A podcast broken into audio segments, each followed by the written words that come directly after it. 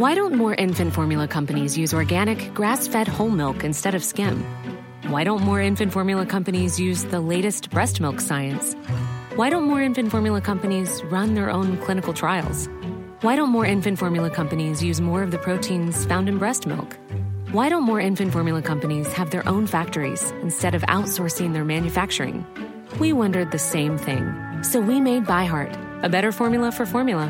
Learn more at byheart.com. Tout membre du Hamas est un homme mort. Benjamin Netanyahou maintient la pression sur les terroristes du Hamas. Dans une allocution télévisée, le chef du gouvernement israélien a confirmé sa détermination à éradiquer le groupe islamiste. Un gouvernement d'union nationale a été créé.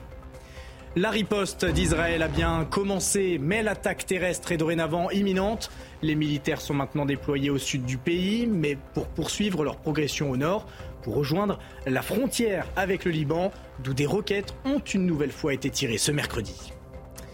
Le bilan français s'est une nouvelle fois alourdi. 11 ressortissants sont morts et 18 autres sont toujours portés disparus, dont plusieurs enfants. Et enfin, Jean-Luc Mélenchon se défend après les propos de Mathilde Panot qui refuse de qualifier le Hamas de groupe terroriste. Le leader de la France insoumise tente de s'expliquer. Nous l'entendrons dans ce journal.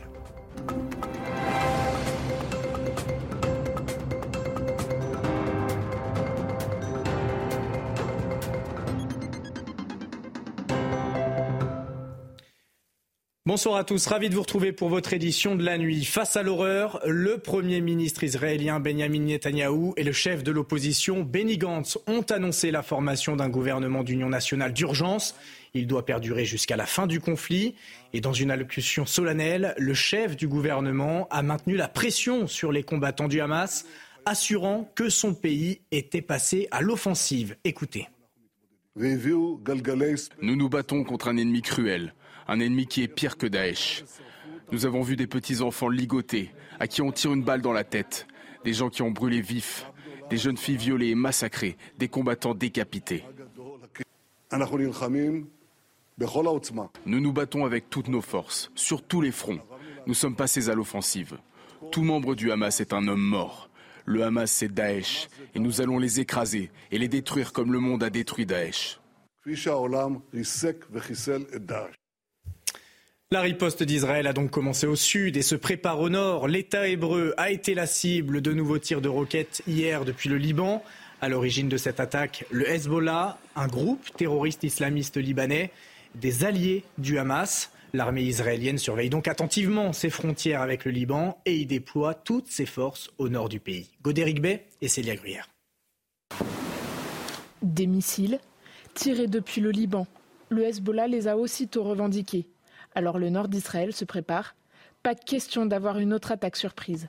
Nous sommes à la fois dans le sud préparés à toute éventualité, et également sur le terrain au nord pour faire face à toute surprise. Ce qui s'est passé samedi dernier, puisqu'il y a eu une surprise malheureusement, ne se passera pas dans le nord.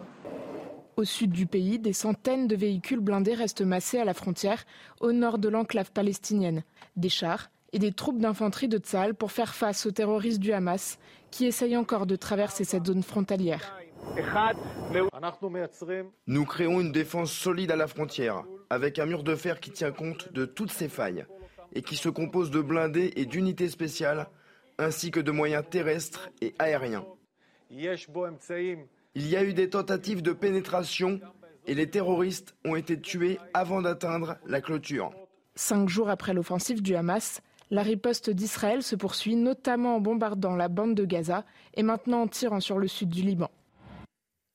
Ce mercredi après-midi, les tirs de roquettes ont continué, notamment sur Ashkelon, une ville dans le sud du pays.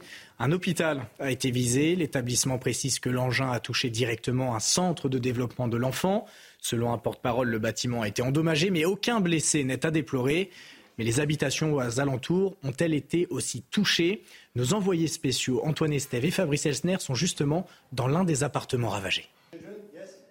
Voici ce qui reste d'un appartement après avoir été frappé par une roquette tirée depuis la bande de Gaza euh, ce mercredi après-midi. Vous voyez, 70 mètres carrés complètement dévastés. Il reste même un morceau du missile euh, tiré euh, dans l'après-midi ici à nos pieds qui a pénétré à l'intérieur de l'appartement. Heureusement, ici, dans cet appartement, pas de victimes. Quelques blessés légers dans la rue, un petit peu en contrebas, qu'on va vous montrer aussi. La voisine Tania, qui se trouve dans l'autre appartement juste à côté, a été euh, saine et sauve parce qu'elle a pu se réfugier dans une pièce arrière euh, qui l'a protégée à l'intérieur de son appartement. Regardez ce qu'il reste du balcon les immeubles alentours aussi ont été touchés. Il n'y a plus une vitre, évidemment, euh, dans le quartier avec le souffle de l'explosion. Le centre d'Ashkelon est particulièrement touché par ces explosions euh, ces jours-ci parce que c'est une cible privilégiée euh, des combattants qui se trouvent de l'autre côté de la frontière à Gaza. C'est à peine à 10 km d'ici. Et ils visent très souvent cette grosse ville du sud d'Israël qui est en permanence sous alerte. Des alertes en permanence toutes les 5-10 minutes ici retentissent et permettent aux gens de s'abriter dans les shelters. Ce qu'on appelle les shelters, ce sont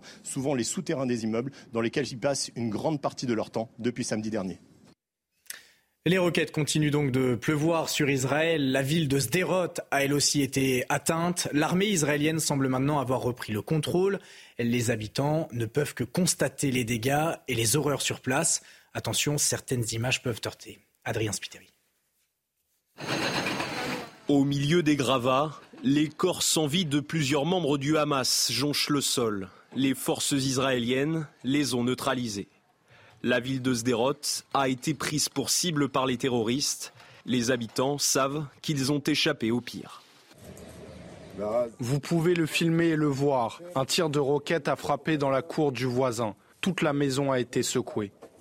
Frontalière de la bande de Gaza, cette ville de 20 000 habitants avant les attaques du Hamas est désormais quasi déserte. Dans les rues, les stigmates des affrontements sont bien visibles. Le poste de police est totalement détruit. Malgré cette situation explosive, certains comme Nissim refusent de partir.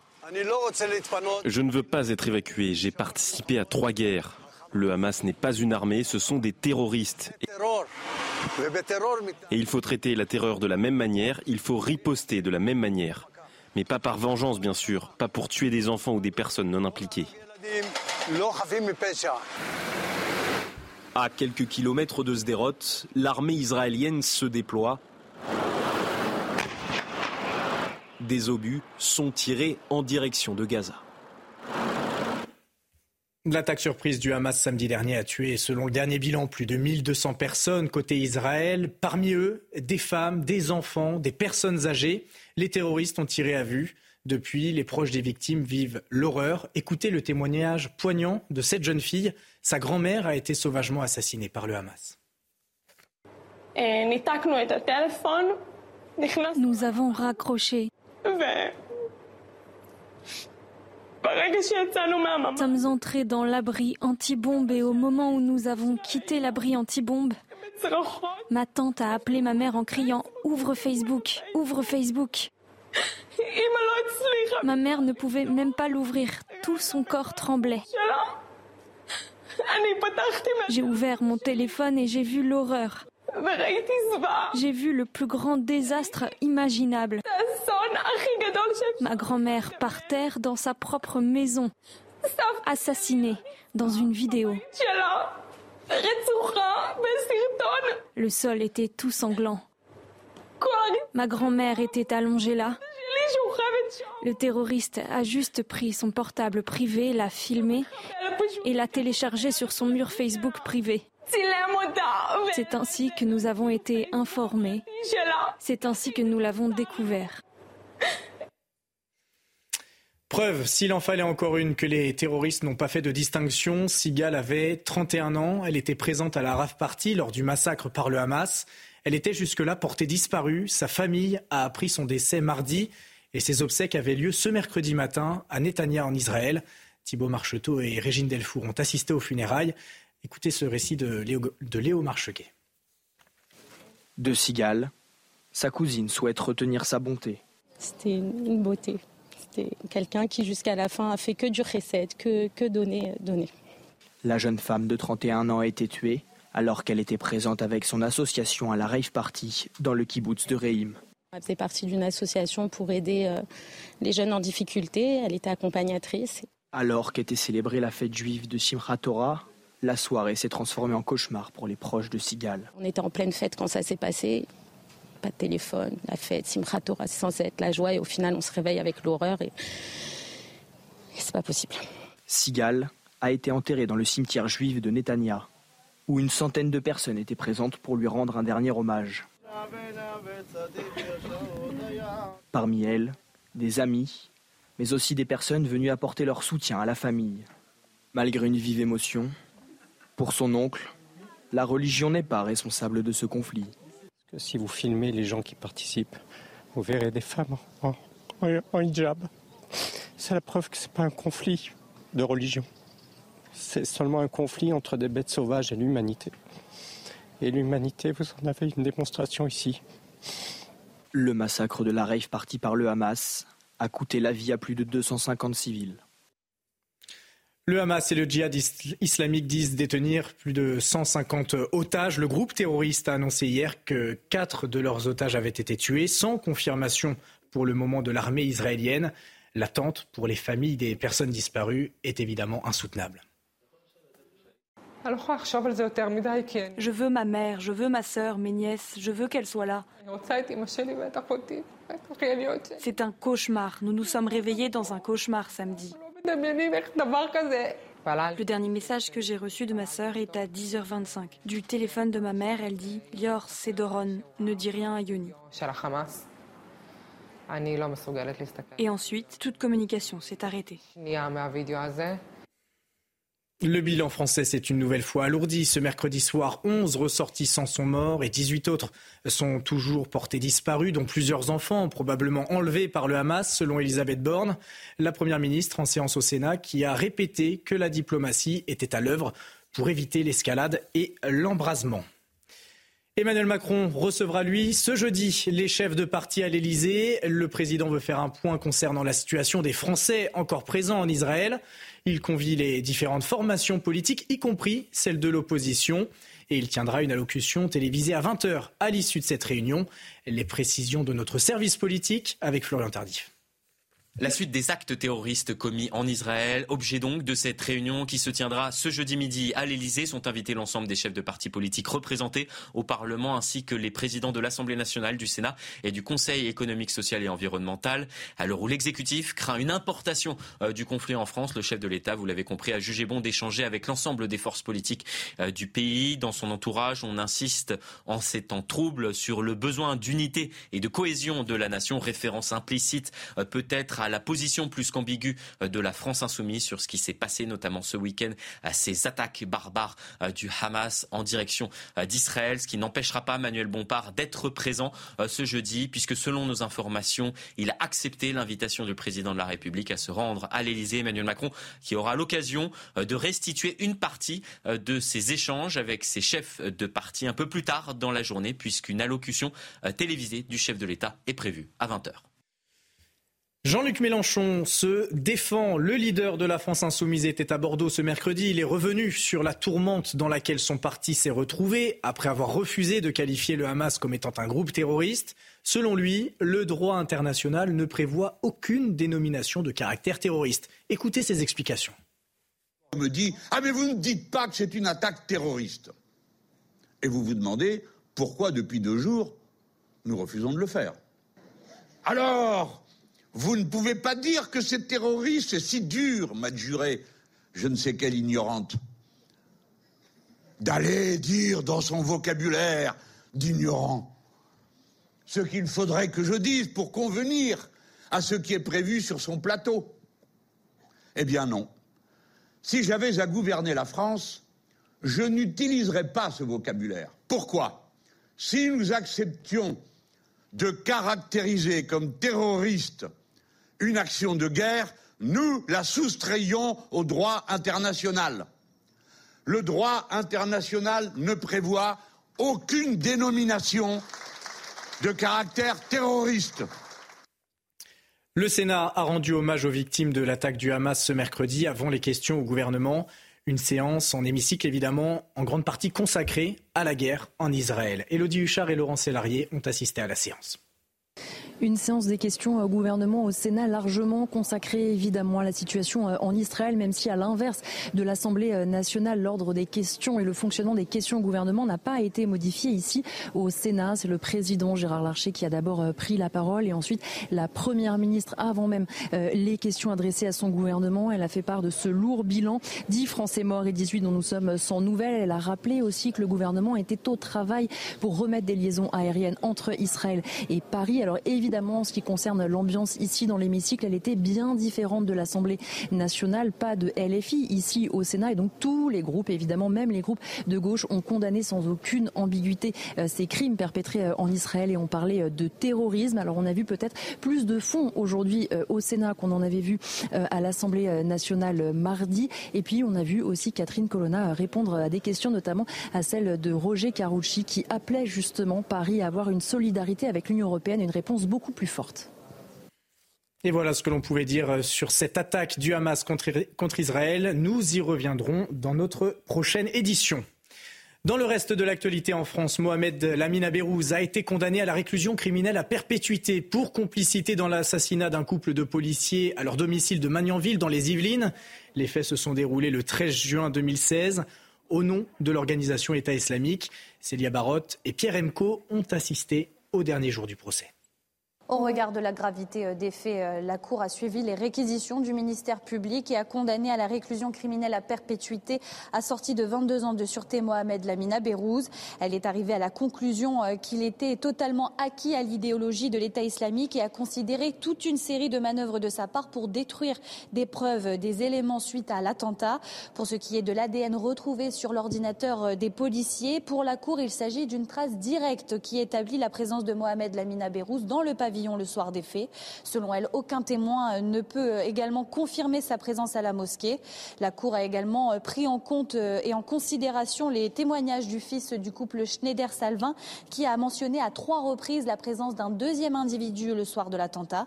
Une condamnation jugée scandaleuse par la défense qui compte bien faire appel.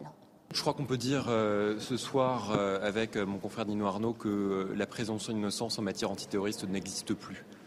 Euh, la feuille de motivation euh, qui a été donnée à l'instant était en réalité une feuille de motivation qu'on peut penser pré-rédigée. Elle était pré-rédigée parce qu'elle ne prend pas en compte tous les éléments que nous avons fait valoir pendant deux semaines d'audience. Moi, je dois vous avouer que c'est une question collective que je pose. Quel est l'intérêt de deux semaines d'audience si c'est pour au final ne absolument pas prendre en considération les éléments que nous avons fait valoir. Du côté de l'accusation, les proches de Jean-Baptiste Salvin aspirent à retrouver du calme et de l'apaisement. Pour la famille de Jessica Schneider, cette décision est l'illustration que la France n'a pas peur face au terrorisme. Allez, tout de suite votre journal des sports sur CNews. Et on ouvre ce journal des sports avec l'équipe de France de football qui se prépare avant son match face aux Pays-Bas vendredi. Les joueurs sont tous réunis à Clairefontaine depuis maintenant trois jours. Et une victoire face aux Hollandais assurerait la qualification des Bleus pour l'Euro 2024. À huit mois de cet événement, il s'agit aussi de dégager une équipe type sur le terrain et dans le vestiaire. Alors qui sont les hommes forts de Didier Deschamps? La réponse avec Romain Favril. Ils ont l'expérience pour eux, l'aura de leader. Kylian Mbappé, capitaine, et Antoine Griezmann, vice-capitaine, sont les plus proches de Didier Deschamps. Mais derrière eux, plusieurs joueurs émergent. C'est le cas d'Ibrahima Konaté, révélation du dernier mondial. La responsabilité, ce n'est pas que sur le terrain, c'est aussi euh, dans la vie du groupe, euh, le comportement avec tout le monde, le comportement qu'on reflète euh, avec les supporters et toutes les personnes qu'on a l'occasion de rencontrer lorsqu'on se déplace ou à domicile. Maintenant, si j'ai l'occasion de pouvoir faire partie de cette catégorie, ben, je le prends avec grand plaisir. Depuis la retraite de Raphaël Varane, le colosse tricolore a su se montrer indispensable. Humilité et ambition le caractérisent. Avoir pris le flambeau de Raphaël Varane sur le terrain, non. Je pense, euh, non, pas encore. C'est un de mes objectifs, mais Raphaël Varane, ce qu'il a fait dans cette équipe de France, euh, il a fait tellement de choses et, j'espère euh, avoir le palmarès un jour qu'il a qu'il a eu en équipe de France. Pas encore un taulier, mais en passe de le devenir. Il n'est pas le seul à prendre de la place dans un groupe France où aujourd'hui il faut savoir se démarquer. Oui, je pense qu'il en fait partie euh, derrière avec aussi euh, Dayo, Lucas, Il y a beaucoup de joueurs qui sont affirmés. Mike également, qu'on entend énormément et qui, qui a déjà cette euh, aura euh, habituelle de leader. Un test idéal les attend vendredi face aux Pays-Bas, l'adversaire le plus coriace de ces éliminatoires. En rugby, une image à retenir de l'entraînement du, jour du 15 de France d'Antoine Dupont casqué à quelques jours du choc face à l'Afrique du Sud. Le numéro 9 avec le chasuble bleu, synonyme de l'équipe titulaire, a participé à l'ensemble de la séance. On voit tout cela avec Pierre Robin. C'était la dernière séance à haute intensité dans cette semaine de préparation avant d'affronter les Springboks dimanche soir au euh, Stade de France et forcément tous les regards étaient braqués vers le capitaine de ce 15 de France, Antoine Dupont, qui s'est entraîné comme l'ensemble des joueurs du 15 de France dans une séance où les Bleus ont joué dans les conditions de match. Il y avait de l'intensité, il y avait aussi des percussions. Alors il y a eu cette séquence plutôt étonnante. À un moment, il y a eu un 1 contre 1. Baptiste Couillou a le ballon. Il doit percuter euh, Antoine Dupont mais il a préféré aller tout de suite au sol pour éviter de percuter le capitaine de ce 15 de France, Antoine Dupont, qui a été préservé dans cette séance défensivement, repositionné à une aile. Il n'a pas fait énormément de plaquage, mais ça ne devrait pas être le cas face au Sud-Africain. William Servat nous a dit tout à l'heure en conférence de presse que c'était un très bon défenseur et que ça ne devrait pas changer. Eh bien, face au Springboks euh, dimanche soir, il faudra attendre la conférence de presse de Fabien Galtier euh, vendredi pour être sûr et certain que le capitaine sera bien titulaire pour ce quart de finale de Coupe du Monde. Et on termine ce journal des sports avec du tennis et Hugo Humbert qui poursuit son sans faute à Shanghai. Le Français a littéralement survolé son huitième de finale. L'actuel 34e joueur mondial s'est imposé 6-1, 6-2 face à l'Américain Gigi Wolf. Au prochain tour, il sera opposé à Andrei Rublev, septième mondial.